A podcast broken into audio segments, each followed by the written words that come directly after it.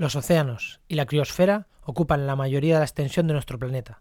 Pero cuando hablamos de cambio climático, hablamos de crisis climáticas, hablamos de inundaciones, de sequías, de incendios, todo sobre la Tierra. Pero los efectos que estamos produciendo sobre nuestros mares, sobre nuestras zonas congeladas, pueden ser mucho más graves a medio y largo plazo, incluso a corto, que los efectos regionales de una sequía, de una inundación, de un incendio. Así que empecemos a tomarnos en serio lo que hacemos a nuestro océano. Ahí también hay olas de calor, ahí también hay consecuencias, consecuencias que nos cuesta ver y como detengamos la corriente del Golfo o cambiemos la dinámica de las corrientes oceánicas, ahí vamos a tener un problema gordo, ahí vamos a tener un problema grave. Pensémoslo.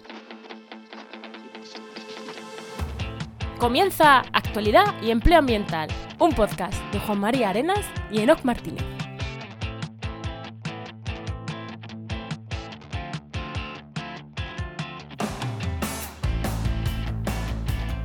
Buenas, soy Juan María Arenas Y yo, Enoch Martínez. y estamos en el programa 37 del martes 21 de enero de 2020 con el patrocinio de GeoInnova. La Asociación de Profesionales del Territorio y del Medio Ambiente. Hoy, en el programa de hoy, hablamos con Pablo Rodríguez Ro- Ross, del informe del IPCC sobre el estado de los océanos, las últimas noticias sobre el Mar Menor, el gobierno murciano, el gobierno de España y seguro que alguna cosa más. Pero antes de entrar en materia, como siempre, ¿no? ¿Qué tal tu semana? Muy bien, muy bien. Pues a tope con la red de podcast. Que nada, eh, no hemos empezado todavía, no ha salido y ya tenemos algún podcaster futuro que nos ha, nos ha vamos, que se ha interesado. Sí, Así hoy- que muy, muy interesante. Pues eso, eso ha estado chulo, ¿no? No haber lanzado la red y que un, unos, un par de podcasters con un programa de ciencia nos digan, oye, ¿cómo se puede participar en vuestra red? Sin haberla lanzado, da es un genial, subidón sí. brutal, da un subidón brutal. genial. Y ahora vamos a ahora cuentas tú alguna cosita más. Y además también esta semana, eh, esta vez estoy haciendo también webs. Me he puesto yo también a hacer webs, que tengo que hacer un par de webs. Tengo que, hay que darle una vuelta a la web de mi innovación y hay que darle una vuelta a la web del Colegio de Ambientólogos. Así que nada, ya estoy preparando el terreno. ¿Y tú qué tal? Pues yo, vamos a empezar a invertido. Yo estaba haciendo web y qué raro, eh, qué raro. Y también porque he lanzado esta. Bueno, estoy haciendo una para, un, para el congreso del Conservío. Y a ver si la tengo esta semana. Ya tiene que estar, ya tiene que estar. De hecho, estamos grabando y no sé si cuando se emita estará lista o no. Pero la que sí en principio tiene que estar lista es la del periódico que en diarioarea.com que les voy a hacer la migración este fin de semana, que hay menos noticias y le voy a hacer la migración, así que eh, se la he hecho este fin de semana, pues estamos grabando antes, entonces no sé cómo va a funcionar, pero si todo va bien, eh, cuando salga este programa, tiene que estar la web funcionando, tiene que estar la web Muy funcionando bien. cuando, cuando este programa salga. Si no está funcionando es que hecho Algo mal, ha fallado algo y estaré muy triste y muy cabreado. Y nada, y en cuanto al podcasting, por ir a la inversa que tú, pues sí, ya hemos desvelado el nombre, ya hemos, el jueves pasado, eh, hemos desvelado el nombre de nuestra futura red de podcast, Eh, efectivamente. que se va a llamar, ¿lo decimos, no? Sí, ¿no? Ya lo hemos dicho o, en que el se, programa. o que se vayan a, a red de podcast a escucharlo. Bueno, ¿no? mira, vamos a decir que el nombre es Podcastidae. Y ahí, a partir de ahí, si queréis saber el porqué del nombre, los biólogos igual más o menos lo pueden llegar a entender el juego de palabras que hay ahí. Pero Hay bueno, si queréis más, saberlo, eh, montando una red de podcast de esta del jueves pasado, eh, cuando hablamos del naming, vamos a explicar por qué de ese nombre y bueno, y todo lo que hemos explicado por todo lo que hay detrás de, de- de este nombre y el por qué elegido este nombre, que, que no es fácil, ¿no? Eh, nos ha llevado meses No, nos ha llevado, nos ha llevado. sí. meses, ¿no?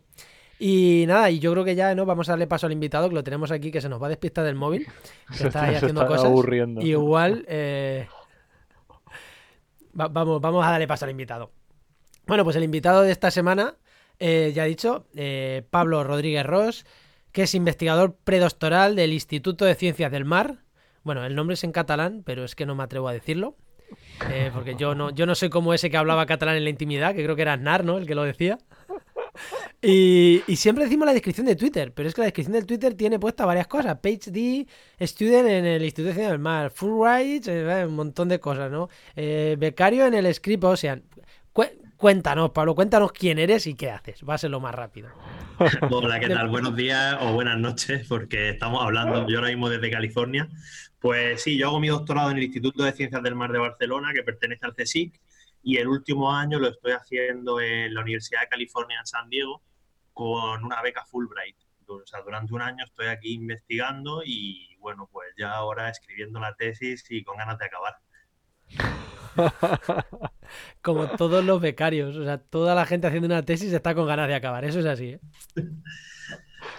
O sea, que empezaste aquí, ahora estás allí. Bueno, mm, al final. Sí, estoy un poco de aquí a allí. Ahora mismo estoy aquí, pero durante el doctorado pues también he trabajado en, en Suiza, en Canadá, también he hecho estaciones de investigación y luego por alguna campaña oceanográfica por el Océano Atlántico, en la Antártida también.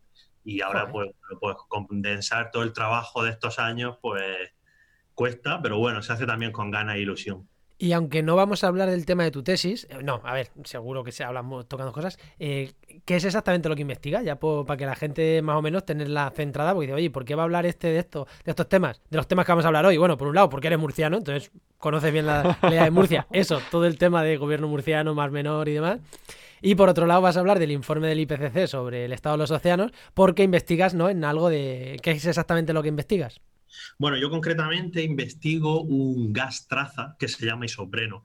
Los gases traza son gases que están una, se llaman traza porque están en una concentración muy pequeña en la atmósfera. Pero pese a que están en una concentración muy pequeña, eh, juegan papeles súper importantes. El que yo estudio se llama isopreno y es un gas que se produce en la fotosíntesis. Cualquier organismo que haga la fotosíntesis, sean fitoplancton marinos o los árboles terrestres también lo producen.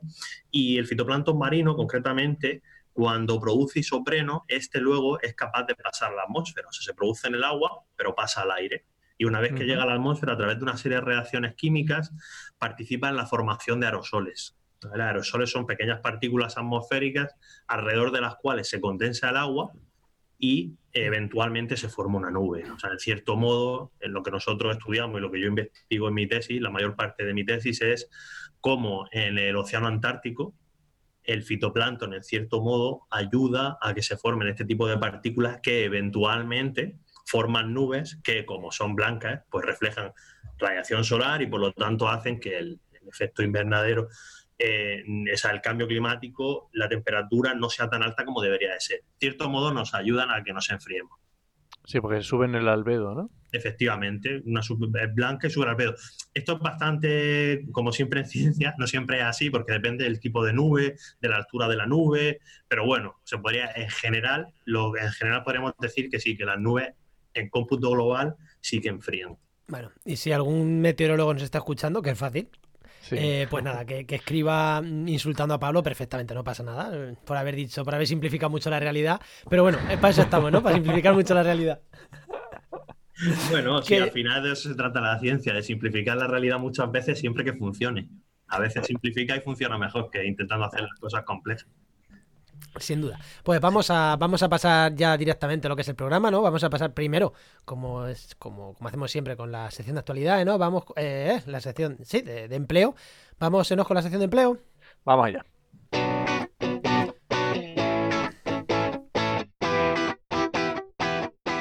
Bueno, pues lo primero, mm, ya hemos dicho, la sección de empleo, ya sabéis que, que lo primero que hacemos siempre es traeros la actualidad que tenemos en trabajenmedioambiente.com, así que vamos a empezar por ahí, como siempre. ¿Cuántas ofertas tenemos en la web, no? Pues esta semana tenemos un montonazo de ofertas disponibles.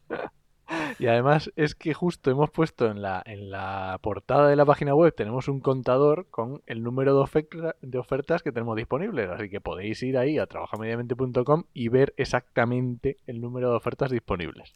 Justo en la portada, debajo de ahí en gris, se ve muy bien. Justo ahí. A ver, no es que seamos unos cabroncetes y no queramos decirlo para que vayáis a la web, sino que es que estamos grabando mm, a mitad de semana anterior, con lo cual... No tenemos ni idea de cuántas ofertas va a haber el martes. Encima subiendo el número mucho, porque venimos de la Navidad que no sabemos cuántas va a haber, ni de broma, ni una estimación podemos hacer. ¿Y qué destacamos? ¿Qué empleos destacamos esta semana, Enoch? Pues mira, yo me he fijado que hay bastantes ofertas de empleo público, sobre todo porque como durante las navidades han ido caducando las ofertas normales, que tienen un periodo más corto de, de, vigencia, pues las ofertas de empleo público son un poco más a largo plazo y ahora mismo la, la, proporción en cuanto a ofertas de empleo público y privado es bastante grande en empleo público. Entonces echar un vistazo porque hay de todo, hay universidades para temas de investigación, pero también hay ayuntamientos, entidades diferentes, o sea que hay bastante, bastante variedad de ofertas de empleo público. Vale, pues nada, ya sabéis, si queréis empleo público, entrar a... Bueno, y si queréis privado también, aunque es verdad que venir a Navidades tenemos menos. Y como siempre en esta sección de empleo, pues lo que hacemos es preguntar a nuestro invitado, bueno, ¿no? Eres tú el encargado de, invitar, de preguntar siempre al invitado. Bueno, eh, una buena noticia. El invitado de hoy, otra vez, es ambientólogo.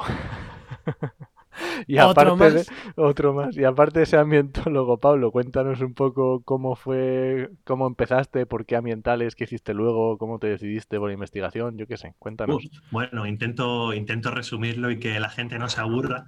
Eh, yo básicamente estudié ambientales, bueno, yo cuando en el momento de, empezar la carrera, como supongo que mucha gente me, eh, bueno, estaba bastante dubitativo entre varias opciones, ¿no? Y al final me quedé más o menos entre biología y ambientales y al final me metí en ambientales y no en biología porque a mí me interesaba mucho la parte, la parte humana, pero la parte humana no la biología humana, sino la social, ¿no? La economía, la social, la legislación también. Yo consideraba que no se puede proteger el medio ambiente si solo conoces el medio ambiente. También necesitas conocer cómo el ser humano interacciona con el medio ambiente y bueno, el ser humano interacciona con el medio ambiente básicamente a través del sistema socioeconómico y creía que eso también era importante conocerlo y por eso hice la carrera. Sin embargo, sí que es verdad que yo como ambientólogo he ejercido poco porque ya desde la carrera empecé a trabajar en oceanografía. Em, yo empecé a trabajar, de hecho, en el Mar Menor. Estuve dos años trabajando en el Mar Menor cuando tenía pues de los 19 a los 21, creo, o algo así. Qué guapo. Y luego, pues estuve un año trabajando en Escocia al acabar la carrera, también trabajé unos meses en Cádiz y me fui a hacer un máster en cambio global que coordinaba el CSIC en Mallorca y luego me fui a Barcelona a hacer mi doctorado en ciencias del mar. Entonces he hecho un poco ambientales, luego cambio global, cambio climático y la tesis la hago en ciencias del mar.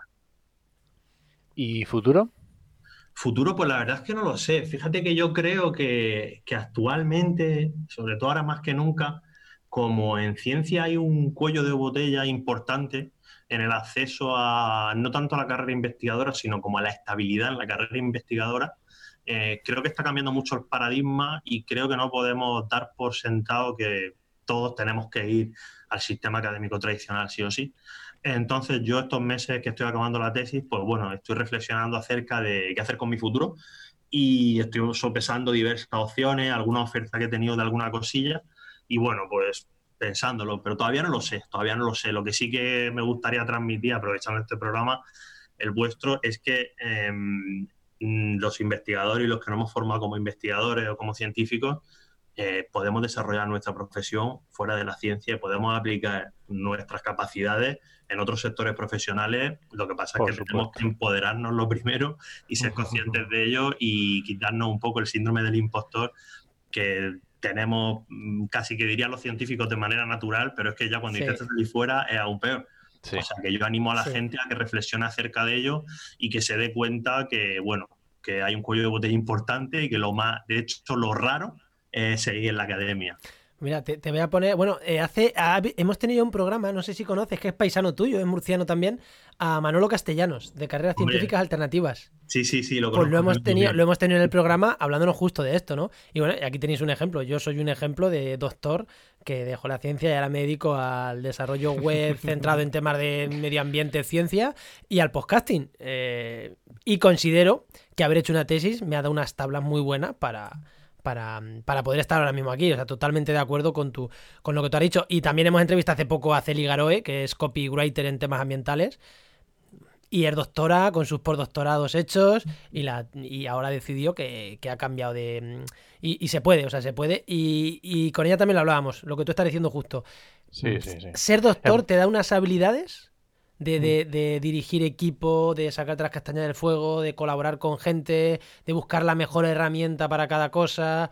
Tolerancia a la frustración. Tolerancia a la sí.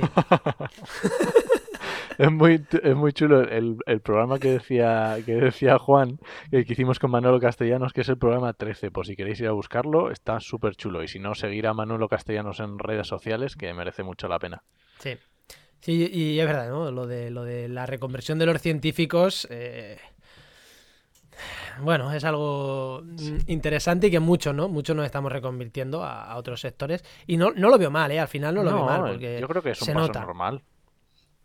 Sí, es un paso. Sí, yo creo que, yo creo que de hecho es algo que hace falta, porque muchas muchas veces la propia sociedad y, los científicos mismos muchas veces se, quejan de es que si hubiera científicos aquí haciendo esto en vez de la gente que está, por ejemplo, con la política se dice mucho, ¿no? Es que si en vez de eh, estuviera, en vez de esta persona estuviera alguien que tuviera experiencia en este campo científico, y dices tú, pues muy bien, pero ¿quién, quién, quién lo hace? porque al final si nadie da el paso, si nadie se involucra, si nadie se empodera, al final pues está muy bien criticar, pero yo tampoco veo que mucha gente dé este tipo de pasos. cuando digo la política, digo otros sectores profesionales. ¿eh? O sea, y se, nota, mucho, de hecho, cuando hay una persona que controla del tema. Sí, pero no solo controlar, ¿no? El, saber, el tener unas habilidades eh, de buscar, de contactos, de buscar en bibliografía, que es verdad que un doctorado te la da y que, bueno, que tampoco tenemos que, que menospreciar, ¿no? Que dice, no, es que yo no he salido de la universidad en mi vida. Bueno, pero algo has aprendido también. Igual que al revés, igual que, el ser doctor no es la panacea. ¿eh? Ya eres doctor, ya, ya sabré todo tampoco. Es como, no, no tiene por qué. Totalmente. Yo creo que lo hablaba, eh, creo que lo hablábamos en Os con Manolo, el tema este de que en Estados Unidos sí que hay empresas que te piden ser doctor a secas para ofrecer ciertos puestos de trabajo. Sí, creo que lo hablamos con Manolo, sí. y aquí, aquí en, vamos, las ofertas que ponemos nosotros, alguno, alguno aparece que piden doctores, pero es bastante raro. Y normalmente es para investigación. Sí, o, empresas que se, eh, privadas que se dedican a temas de investigación. Sí. Bueno, pues ya que le hemos dado este repaso un poquito ¿no? a, tu trayectoria pasada y futura, veremos a ver dónde nos lleva, que la verdad que vamos a estar muy pendientes de ti. Eh, vamos a la parte que realmente, bueno, yo creo que interesa también conocer estas historias, pero vamos a lo que a lo que nos trae aquí. Así que vamos con vamos con actualidad.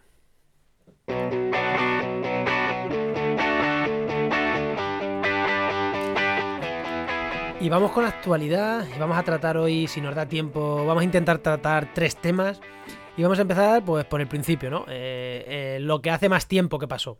Bueno, no exactamente de las noticias que traemos, pero bueno, sí. El informe, del informe especial del IPCC sobre océanos y la criosfera en, en un clima cambiante, creo que se llama así. A ver, no penséis que es de actualidad radiante, no salió ayer publicado, es un informe de septiembre, pero creo que dice cosas interesantes y que igual no han saltado a los medios tanto como como deberían, ¿no? Y hablando con Pablo de, oye, podemos hacer un programa, venga, ¿de qué? Y nos dijo, pues de este tema. Dijimos, perfecto, genial. Así que, Pablo, Tú, tú, no, tú dijiste el tema, que queríamos hacer un programa contigo, pero no teníamos tema. Así que, ¿qué destacamos? ¿Qué te parece interesante para traer aquí de este informe del IPCC que recordamos? Es el panel intergubernamental de cambio climático de las Naciones Unidas, ¿eh? No es que sea, o sea, que es, que es algo muy serio, ¿no? Pues sí, a mí me parece muy interesante el, el, hecho de que surgiera este informe porque pone sobre la mesa una cuestión que a mí siempre, en cierto modo, me ha, preocupado. Y es que todos siempre escuchamos que el planeta es el planeta azul porque, bueno, básicamente los océanos ocupan alrededor del 70% de la superficie terrestre. Sin embargo, luego cuando se habla de cambio climático mucho, siempre se habla de lo que pasa en la atmósfera, porque obviamente el clima y, y el tiempo meteorológico tienen lugar en la atmósfera y es importante, ¿no? pero yo creo que se hace poco énfasis en las implicaciones que tiene el océano para el cambio climático y las implicaciones que tiene el propio cambio climático para el océano. Y entonces salió este informe a finales del año pasado, en septiembre, que es muy interesante porque lo primero que hace es decir océano y criosfera. ¿vale? La criosfera es aquella parte de la superficie terrestre que está congelada. Entonces, lo primero es interesante es decir, oye, aparte del océano, hay otras partes del planeta donde hay agua congelada que también son importantes. No solo son los mares, sino también los, glaciares, las zonas de alta montaña, y esto tiene una importancia relevante para nuestro planeta.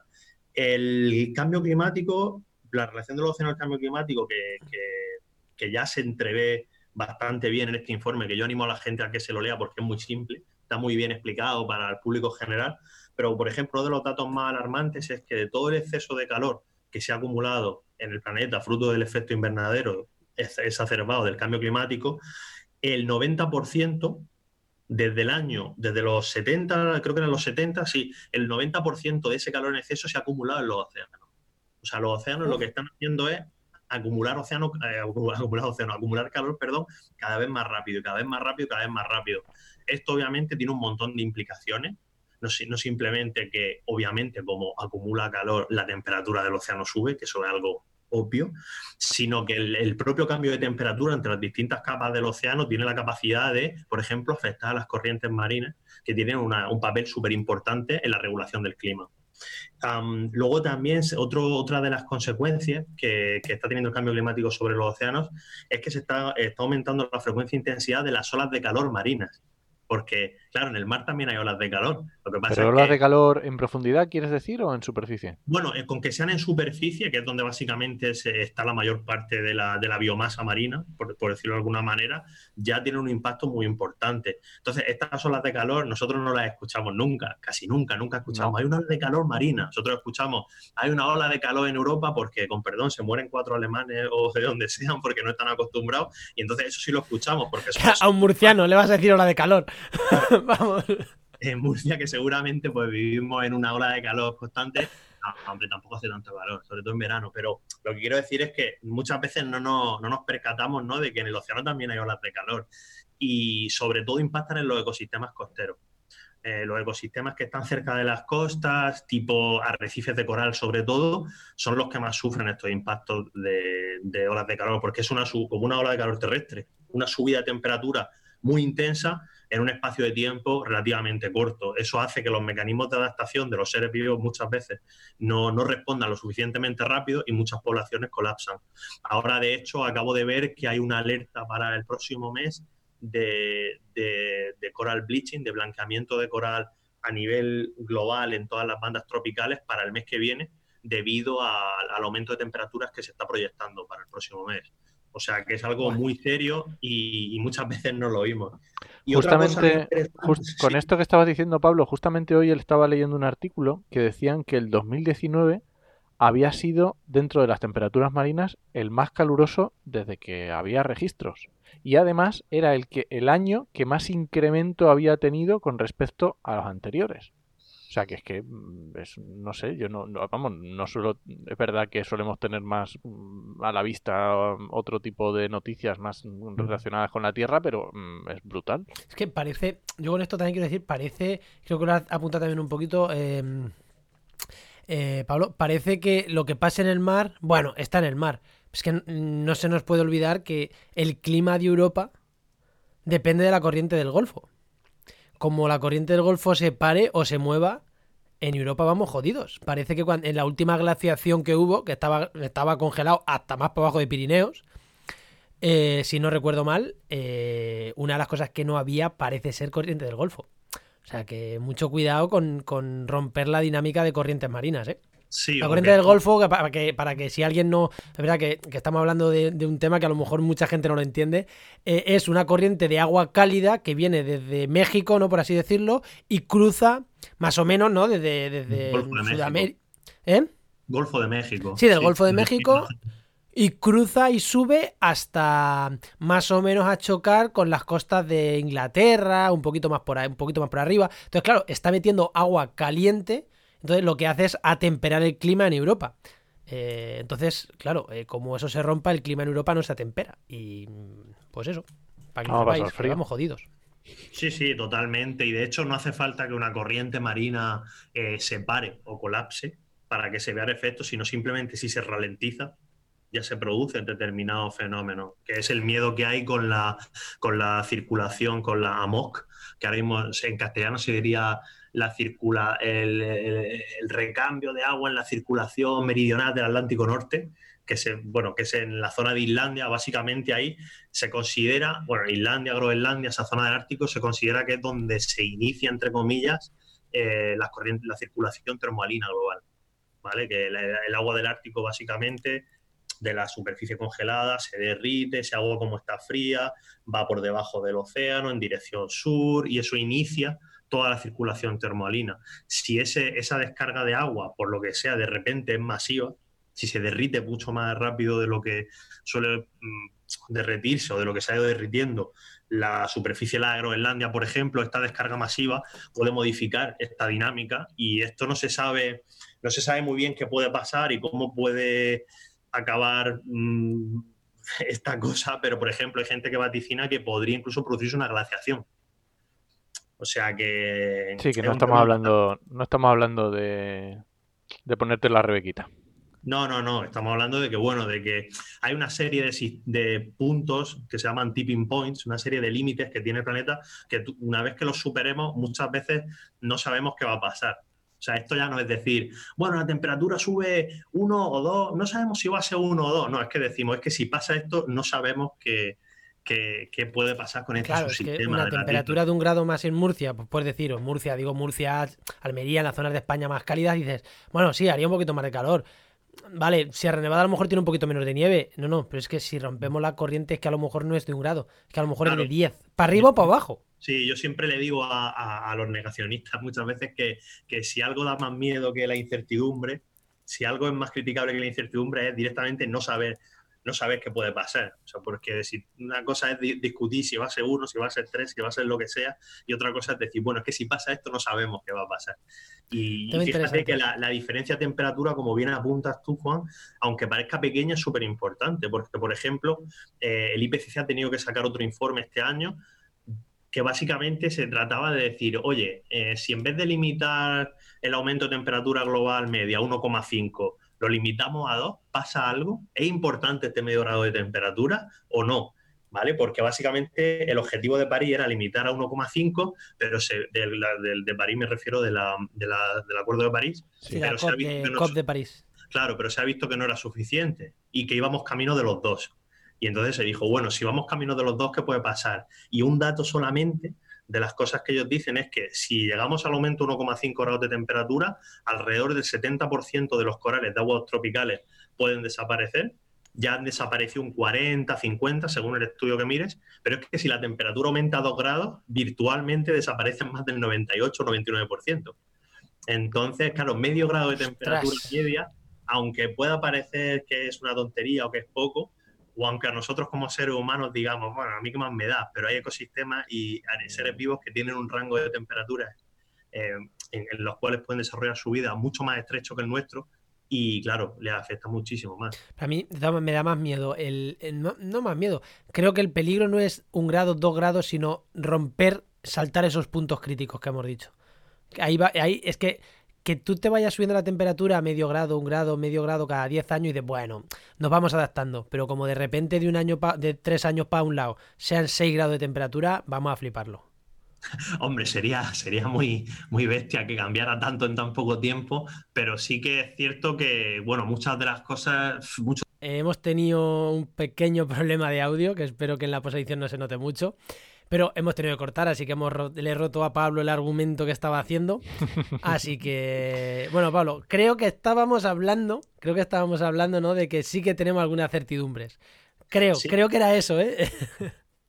Sí, bueno, que muchas veces se habla y que es cierto, ¿no? Que sobre muchas cosas hay una incertidumbre bastante grande y todavía no se puede saber qué va a pasar exactamente, que eso es cierto, pero hay otras cosas que son muy simples. Por ejemplo, como hablábamos de los océanos, uno de los ejemplos es la acidificación oceánica. La acidificación oceánica básicamente depende de la concentración de CO2 que hay en el agua, que a su vez depende de la concentración de CO2 que hay en la atmósfera. Entonces, si os, miráis las proyecciones de cambio climático y la reconstrucción de la acidificación oceánica, veréis que prácticamente el margen de incertidumbre es mínimo porque es súper simple. Cuanto más CO2 hay en la atmósfera, más CO2 pasa al agua marina y más acidificación se, se produce. Entonces hay fenómenos que sí que son mm, muy simples, o sea, que la, incertidumbre es tan pequeña que es ridículo negarlos, ¿no? Los otros también es ridículo negarlos, obviamente, pero estos en concreto es que ya es bastante demencial, pero bueno, aún así hay gente que lo hace. Oye, ¿y el tema de, cuando el CO2 pasa, se, vamos, pasa al, océano, ¿tendrá algún límite de, captación de CO2? Digo yo, eso no será, o sea, es como el sal, no, no podrás echar sal ahí al mar y llegará un momento en que eso precipitará o cómo funciona. Bueno, pues buena pregunta. No sé exactamente dónde, dónde está el límite, ¿vale? No sé cuánto CO2, pero ten en cuenta que el CO2 pasa de la atmósfera al océano por simple difusión.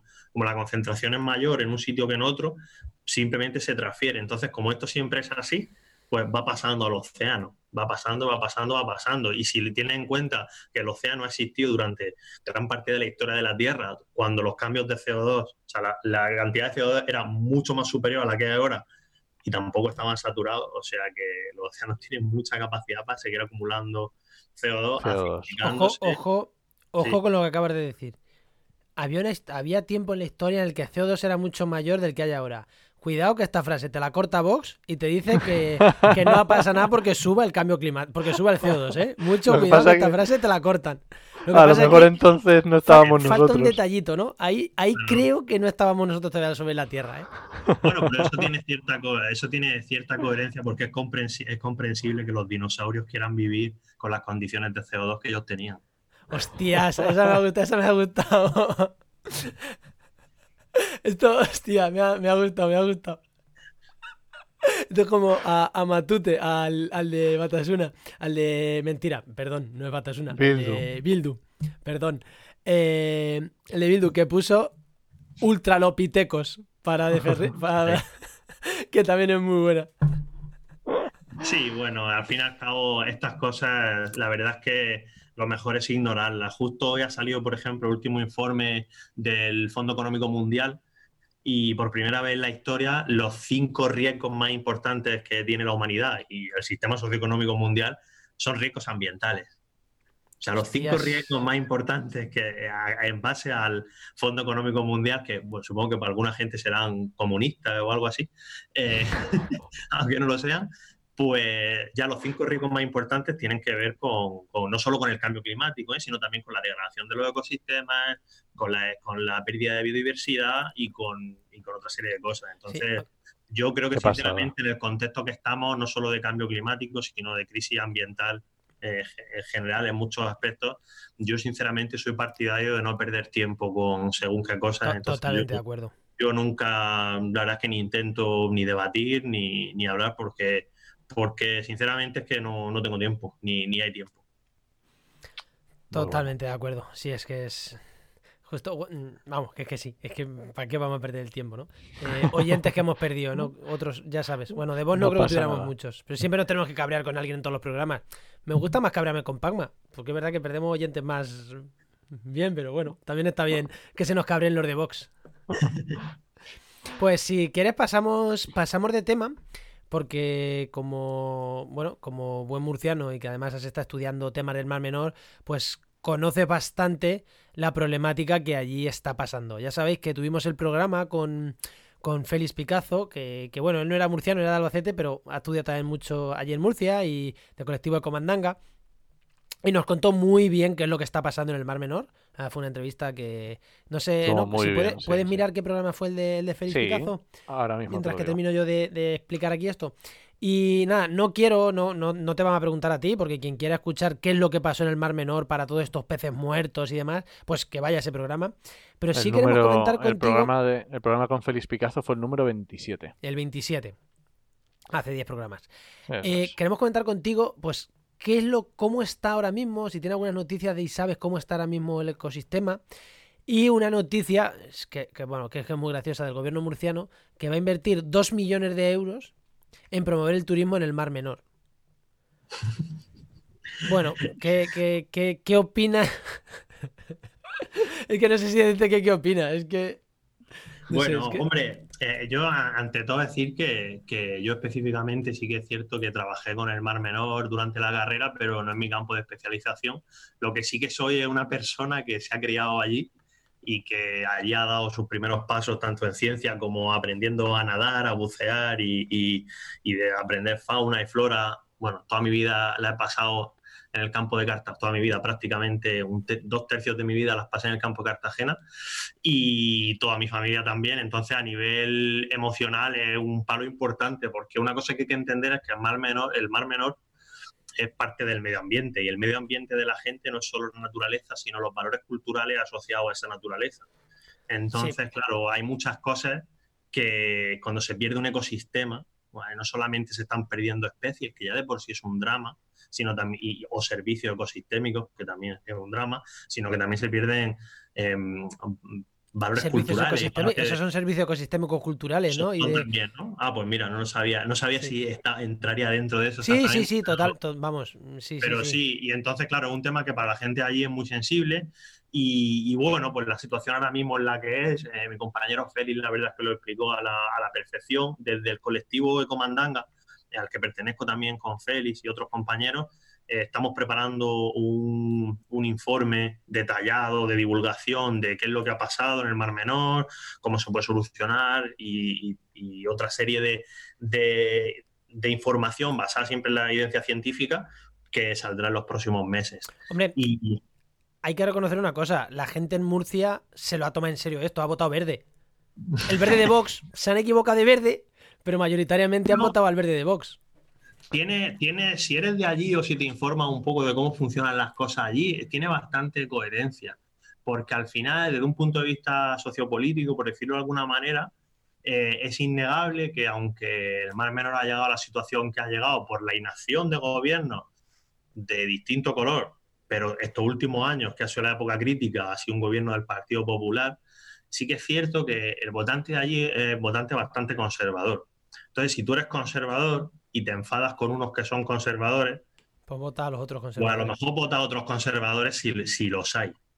Entonces es un poco lo que ha pasado. ¿Qué es lo que sucede? Pues que el, remedio es peor que la enfermedad. Básicamente eh, los postulados de este partido ultra son totalmente anticientíficos, tienen en cuenta las opiniones de no, no, los llamaré ni científicos porque tampoco sabemos quiénes son. Supuestamente dicen que hablan con científicos, se asesoran con científicos, nadie sabe quiénes son y luego sacan unas medidas que son totalmente contrarias a la evidencia de la que se dispone. Y es un poco parecido a lo que ha hecho el gobierno regional. También los otros dos partidos que están, bueno, los dos partidos del, del gobierno regional, que son el, el Partido Popular y Ciudadanos, básicamente han sacado una ley que no es una ley para nada de consenso, que no es una ley para nada que la que se haya tenido en cuenta a los distintos colectivos científicos, ya no hablamos de colectivos sociales, sino a los Por propios los científicos, claro, es que claro, no se ha tenido en cuenta, por ejemplo, el Colegio de Biólogos de la región de Murcia prácticamente les, vamos, le, dio toda la información necesaria para que hiciera una ley en base a lo que se conoce y las medidas más óptimas para este caso y han sido totalmente obviadas. Entonces, y es manifiestamente así. Y bueno, solo al final ponen como autoridades científicas a la ley que han sacado nueva, que querían hacerlo decreto ley, pero al final va a ser ley, es un poco follón, al Colegio de Ingenieros Industriales y al de Ingeniero de Camino. Pero luego gente de los propios colegios te dice que ellos no sabían siquiera que, que, se estaba, que estos colegios estaban asesorando en este tema y que no se tienen en cuenta. vamos a ver, con temas ambientales, o sea, colegio, o sea, si te asesoras con colegios, o sea, primero universidades y segundo, mm, colegios relacionados con el tema, o sea, biólogos, ambientólogos. bueno, yo creo que sí. Yo creo que o sea, me parece muy bien recoger la opinión también del resto de colectivos, de, ingenieros, tal. De, pero claro, sí, ser ingenieros de canales, caminos y puertos, pero puertos, canales, o sea, no, mm. no, no ecosistemas. O sea, sabrán hacer otras cosas, pero. Sí, pero también es cierto que, por ejemplo, uno de los problemas que hay en el Mar Menor es el del, acuífero. Básicamente estamos hablando, de, hay un acuífero debajo de todo el campo de Cartagena que está contaminado por los nitratos de la agricultura. Eso es un tema hidrogeológico. Eso es un tema del que manifiestamente mm, un biólogo poco te va a poder decir. Entonces necesitas profesionales de, muchas disciplinas para abordar. Sí, sí, totalmente de acuerdo, pero no puedes obviar la opinión de los Claro, lo que pasa es que tú no puedes, lo que tú no puedes hacer cherry picking, ¿no? Es decir, cojo a, aquellas profesiones o a aquellos eh, sectores que me van a ser más, bueno, más de, no, de mi cuerda, sino que seguramente me van a poner más menos problemas o van a mirar, van a primar mal según qué intereses sobre otros, y entonces, pues en base a eso, tomo mis medidas. Al fin y al cabo, lo que está sucediendo allí es a nivel social una bomba de relojería porque básicamente al final yo considero que el Mar Menor eh, será lo que quieran los ciudadanos que sea. ¿Y esto qué quiere decir? Que los propios ciudadanos quieren, o sea, son los que tienen que decidir qué tipo de mar menor quieren. ¿Quieren tener un mar menor como el que había antes? ¿Quieren tener un mar menor mejor y más saludable para que no vuelva a pasar? ¿Quieren soterrar el mar menor entero? No, no, no, te digo yo, te digo, te digo que es lo que quieren mucha gente. Agricultura y cloro en el mar menor para poder bañarse cual piscina. bueno, el Mar Menor al final siempre estaría conectado con el Mediterráneo, por lo tanto esos vertidos. Pues nada, nada, nada, nada, una, una, una, mm, poner, ahí una, poner ahí una pared de hormigón y echarle cloro para que se puedan bañar cual piscina y nadar, hacerse unos largos, cruzar desde la manga a San, a San Pedro. Es San Pedro, ¿no? Lo que está enfrente. Eh, sí, bueno, depende de si, si vas desde la manga, sí, San Pedro del Pinatar. Sí, o sea, poder hacerlo eso tranquilamente a nado y con, su clorito, que no haya bichos. Y eso es lo que la gente, la mayoría de gente. Eh, porque al final, la gente que va allí a veranear son madrileños que lo que quieren ir a una piscina. Es que es así. hay, gente. fíjate que lo, con el tema del turismo allí es bastante curioso, porque. Primero, porque una cosa graciosa que contaré aquí eh, eh, en primicia, que es bastante cómica, es que los que somos de allí, a toda aquella persona que hable con un acento diferente al nuestro, les llamamos madrileños aunque no lo sean. Entonces pueden ser valencianos, manchegos, lo que sea, nosotros decimos, mira, el madrileño o la madrileña. broma, broma aparte, pero que esto es totalmente cierto. Eh, eh, hay, turismo y el turismo es muy importante, pero hay gente que vive allí en los pueblos del Mar Menor, se ha vivido toda la vida. Y hay gente que, no vive allí que no solamente se dedica a la agricultura, sino también se dedica, por ejemplo, a, la industria náutica o otro tipo de, empresas. O, por ejemplo, la propia Universidad de Murcia tiene un campus universitario en San Javier, que es uno de los municipios del Mar Menor. El campus de Ciencias del Deporte de la Universidad de Murcia está allí. Y está allí porque desde allí se puede hacer uso de un ecosistema único como es el Mar Menor para practicar actividades de vela, y, natación en agua abierta y un montón de cosas que esta gente estudia. Y aparte, no hace falta echar cloro en el Mar Menor. El Mar Menor tiene una salinidad más elevada que el mar Mediterráneo, y, se Flota, bastante bien. Yo he nadado allí, he hecho alguna travesía nado de varios kilómetros y, se nada mucho mejor porque es que es verdad que flota un poco más. Vamos a citar aquí un artículo que han publicado en la plataforma de, en defensa de las fuentes que dice, eh, malas prácticas agrícolas de hace décadas, por esto que decías tú del acuífero, o insostenibilidad actual. Mm, el que quiere ir a verlo puede ir a verlo a la web de, la plataforma en defensa de las fuentes, que es paisajesdelagua.wordpress.com.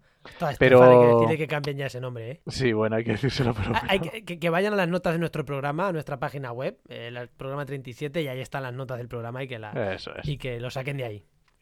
¿Tú cómo lo ves esto del tema del acuífero? Si es ahora, si es antiguo, si están siguiendo, ¿cómo va?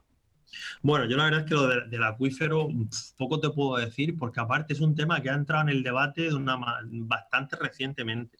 Sí que era algo que se iba comentando desde hace años ya, pero mm, no ha sido ahora hasta que se ha empezado a ver como el problema que es.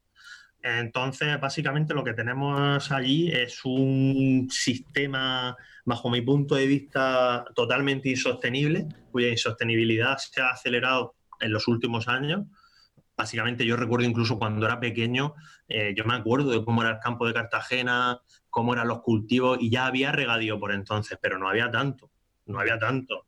Y ahora es que, es que los propios campos de cultivo llegan hasta hasta la orilla de la carretera casi, bueno, es una locura. Y, eso está ocasionando pues no solamente la sobreexplotación del acuífero y su contaminación, sino también la formación de costra caliza, por ejemplo, en los suelos. Se va acumulando calcio, se forma carbonato cálcico, perdón, se forma como una capa de roca que hay que romperla luego cada vez que quiere volver a plantar.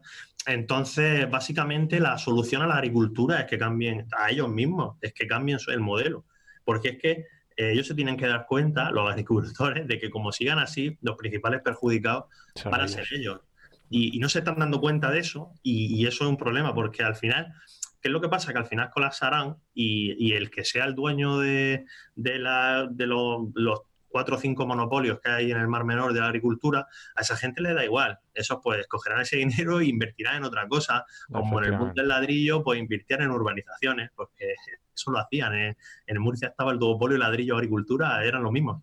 Entonces, pero claro, la gente que dependa de esos trabajos, que son toda la gente de los pueblos que rodean el Mar Menor, pues obviamente se van a ver vistos en un problema muy gordo. Y, entonces yo, si alguien le escucha esto, eh, les diría pues que a la hora de votar piensen en estas cosas porque pues puede ser peor remedio que la enfermedad. Pues eh, hoy he leído así de pasada, he tenido un día de loco y he leído algunos titulares por ahí. Hoy o ayer, hace, bueno, esta semana, que algunos agricultores ya tienen miedo de que el... Y lo, lo hilo con el tema que vamos después. Eh, ya tienen miedo con el nuevo vice, o sea, la vicepresidencia de transición ecológica de que les pueda limitar eh, de que les La pueda limitar algo sí. el uso de el uso de agua y de que pueda de que bueno de que le vaya a limitar los regadíos y tal. Lo he leído así de pasada no sé exactamente si eran eh, val- en- en valencianos de Alicante de Murcia pero vamos asumo que eran de esta zona.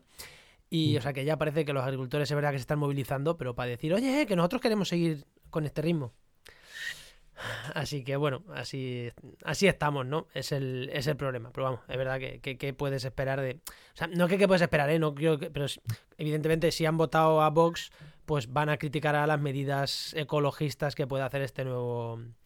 Este nuevo gobierno que está empezando. Y, y por último, eh, que vamos un poquillo ahí, creo que más de tiempo, pero bueno, creo que va a ser rápido, ya que lo he chocolatamos. Eh, hace unos meses publicaste un artículo, ¿no? De que por qué era necesario un, eh, eh, algo, ¿no? De, un gobierno, una vicepresidencia, transición ecológica. Algo dijiste, ¿no? Que lo has sacado a colación ahora. Nada, cuéntanos brevemente, ¿qué dijiste hace unos meses? Y que parece que se han cumplido, ¿no? Lo que tú pedías o lo que tú defendías, ¿no?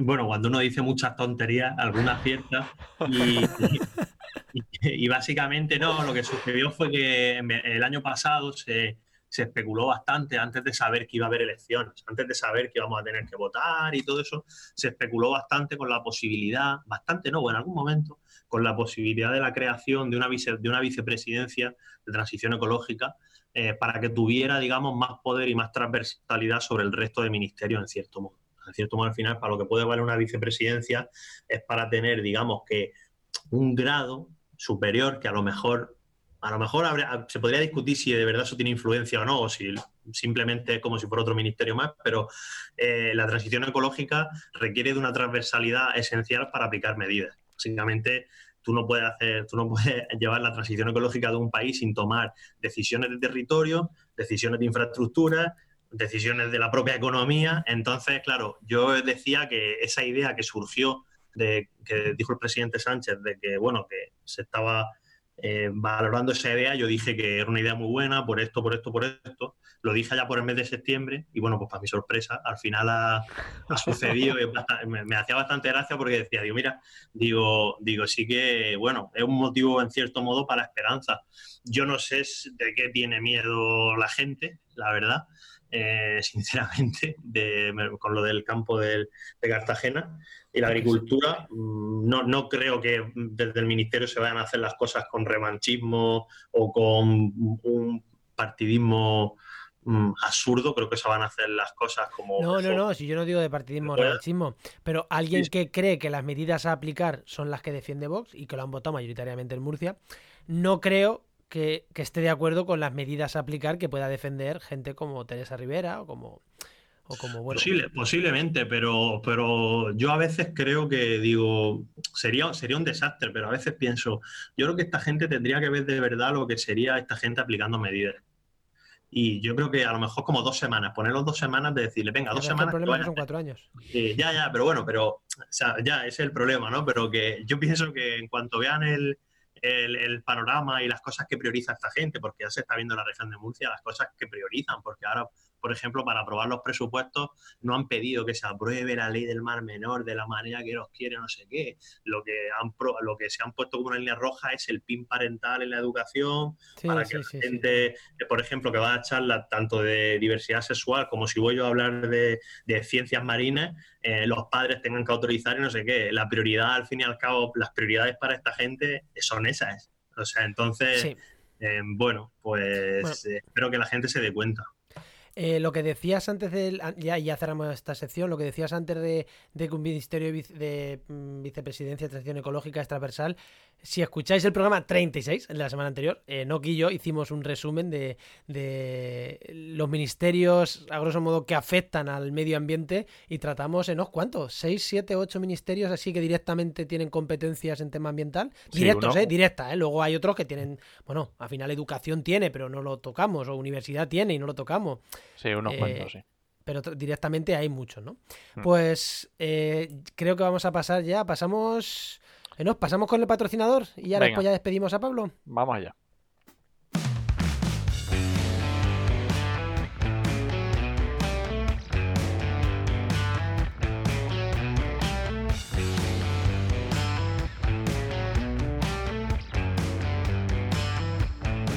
Esta cortinilla, esta cortinilla nueva y bonita que, tenemos, que hoy eh, vamos con esta nueva sección que viene gracias a GeoInnova. La Asociación de Profesionales del Territorio y del Medio Ambiente. Y que cada semana nos hablarán de un par de recursos muy útiles. Y hoy nos trae las recomendaciones Roberto Matellanes, profesor de Sistemas de Información Geográfica en GeoInnova. ¿Y qué más? ¿Qué me ha dejado de tu presentación? Muy buena, Roberto. Hola, pareja de dos. pues nada, te dejas la, parte más importante, eh, que soy ambientólogo. Uno de eh, muy bien, eh, muy ¿Otro más? ¿Otro más? Hay que, hay, que, hay, que, barrer para casa. pues nada, ambientólogo desde hace ya 15 añitos y pues desde entonces pues trabajando en, principalmente en temas de, cartografía y gestión de, de espacios naturales y especies y pues nada, me dedico principalmente a analizar el territorio, a generar inventarios cartográficos y a intentar, pues bueno, eh, gestionar eh, los recursos naturales desde un punto de vista eh, de lo que es más la, biodiversidad para tratar de sacarle chicha y, mantener lo, poquito que nos está quedando ya porque pues se nos está yendo de las manos todo. Pues ya, te invitaremos a otro programa en algún momento. Eh, buscaremos el hueco y que nos cuenten más en profundidad todo eso. Pero hoy vamos a lo que vamos, a lo que vamos. Que, ¿Qué dos herramientas, qué dos herramientas que la verdad son súper, las he visto aquí y me parecen súper interesantes las dos. ¿Qué dos herramientas recomiendas a nuestros a la pues gente que nos está escuchando? Dos herramientas eh, que tienen una cosa en común, eh, que lo tiene que tener también todo el mundo en cuenta porque cada vez empieza a sonar más, que es la ciencia ciudadana. Para el que no lo sepa, eh, la ciencia ciudadana lo que busca es recopilar datos de, forma voluntaria y dentro de la parte ambiental, pues somos muchos los que estamos eh, proporcionando todos los días eh, pues avisos de vertidos o incidencias ambientales si alguien ve una especie exótica invasora, ¿no? Entonces, toda esa información termina en una plataforma que es gestionada por un validador y que al final se vuelca a través de Internet y la gente puede eh, chupar de esos datos. Consultarlo, ¿no? Exactamente. Entonces os voy a contar, hay muchísimas herramientas, ¿no? Pero bueno, os voy a eh, contar dos principales con las que la gente puede trabajar eh, pues todo lo que es el, ámbito de los inventarios de biodiversidad. Y, nada, si queréis empiezo con la primera, que es IBER, que esto para el que sea pajarero seguramente que le va a gustar. Eh, Iber es una plataforma, os podéis conectar eh, a ella a través de iber.org y lo que consiste es eh, en proporcionar datos de, avistamientos de aves, ¿vale? Entonces, hay, es, como, como la panacea, o sea, tienes ahí una cantidad de datos bestiales que de hecho si te las descargas eh, te puede costar un poquito eh, gestionarlo. Entonces, al final es un, es un yo te doy y tú me das, ¿vale? Es como una red social donde tú vas dando tus citas de, las aves que estás viendo y además lo que puedes hacer también es eh, conseguir interaccionar con, con, otros usuarios y pues puedes aprender desde podéis descargarte sonidos de, pájaros, eh, imágenes y sobre todo la cartografía de distribución de, estas especies. ¿Y esto también a nivel solo España o a nivel o más? Eh?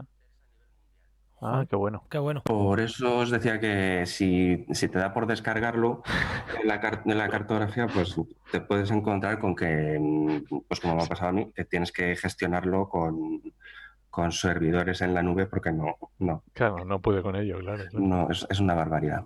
Lo cual demuestra que, que está bien, está bien. este tipo de, iniciativas eh, funcionan. en, las notas del programa, porque el nombre es eBird, de e pájaro, para la gente en inglés.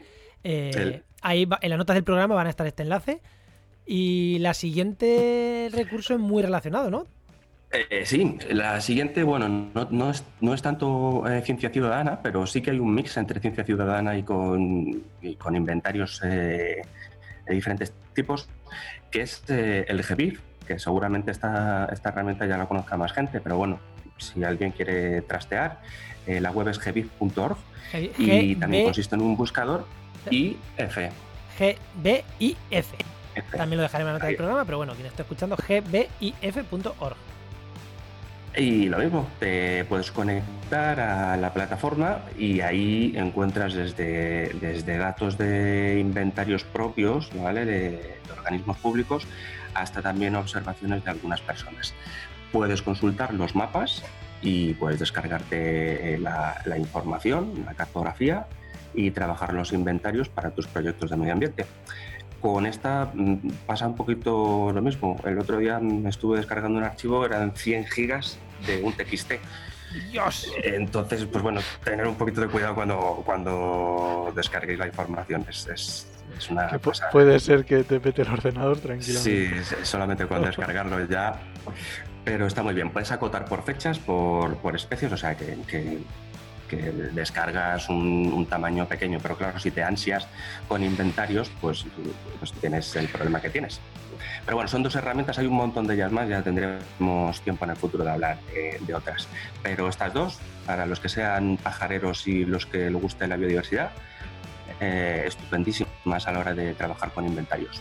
Porque estoy viendo que esta última tiene plantas, tiene insectos, o sea, es mucho más extendida, ¿no? Eh, sí, es, eh, además tiene citas desde, si mal no recuerdo, desde 1600.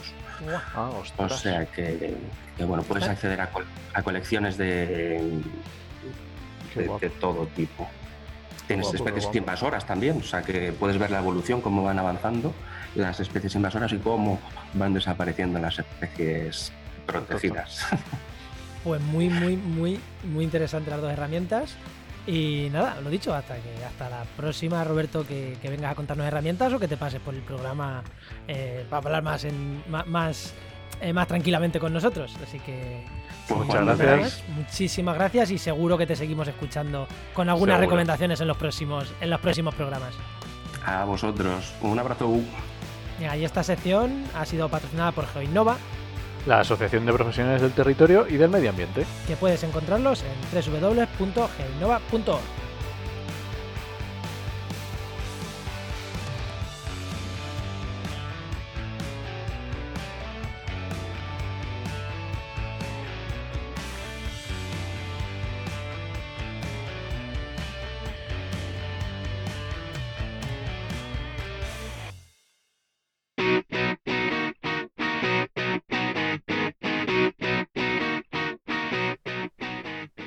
ahora vamos ya, que se nos va el programa, se nos va el programa, vamos ya con los oyentes, con la comunidad. ¿Qué, nos cuenta nuestra comunidad, no? Pues nada, tuvimos un correo muy interesante de Aroa que nos mandó por eh, un email eh, porque pedimos a ver qué, qué, qué, les parecía la web nueva y todo, y bueno, y nos dijo que estaba muy guay, que le gustaba mucho porque era más limpia. Lo que pasa que nos, nos, nos alertaba de unos problemas con el filtro en la búsqueda de empleo en el móvil, ¿vale? Que realmente lo hemos estado viendo que no son problemas, que es la forma de cómo están hechos los filtros, pero bueno, aparentemente podían parecer, ¿vale? Y bueno, luego también nos decía que eh, muchas, en muchas ofertas de empleo la información no le parecía muy, no le aparece muy estructurada. Es decir, sí que tenemos al principio dónde es la oferta, en qué empresa la, saca, etcétera, pero luego hay una serie de información que, claro, nosotros la cogemos de las ofertas que vemos. Y hay ofertas en las que está muy bien puesto, muy bien estructurada, y hay otras ofertas que está puesto ahí como, como si se les hubiera caído. Entonces, claro, mm, es un poco, a ver, pues ahí es difícil de, hacerlo, ¿no? Y bueno, luego también muchas gracias a Aroa porque nos mandó un evento para la agenda, que yo nuevamente lo suelo poner, pero hay días, hay veces que, no lo digo porque no nos caben todas en el tiempo y bueno, y ahora lo comento en la agenda. Vale, pues y nada, decir que estos comentarios, lo que nos ha comentado Aroa, que eso, muchísimas gracias por el FIBA. Y lo de, lo, lo de las categorías de búsqueda, pues otro día en otro programa le damos cuando ya lo tengamos solucionado o veamos cómo lo vamos a afrontar, pues lo comentamos en la parte de, empleo, que es en la parte en la que hablamos de, nuestra web, ¿no? Si te parece, cuando... Perfecto. Cuando ya lo tengamos solucionado, que bueno, ya decimos, no es un problema, pero es verdad que puede ser algo que puede parecer un problema y vamos a intentar solucionarlo de la mejor manera posible o que quede claro y contar bien el por qué funciona así. Eso es. Y nada, y lo otro, cuando moneticemos y podamos tener más personal eh, revisando mejor las ofertas, dedicándole más tiempo aún, pues entonces las estructuraremos mejor. Pero a día de hoy, pues es lo que hay. Ya, ya estamos viendo formas de monetizar, con lo cual seguro que en breve podemos tener a alguien echándonos una mano con esa parte. Venga, pues vamos, vamos, vamos ya con la comunidad. Eh, pero antes de irnos, ya sabéis, si queréis comentar lo que queráis, trabajenmedioambiente.com barra contacto. Escribirnos y os respondemos. Venga, pues vamos para la siguiente.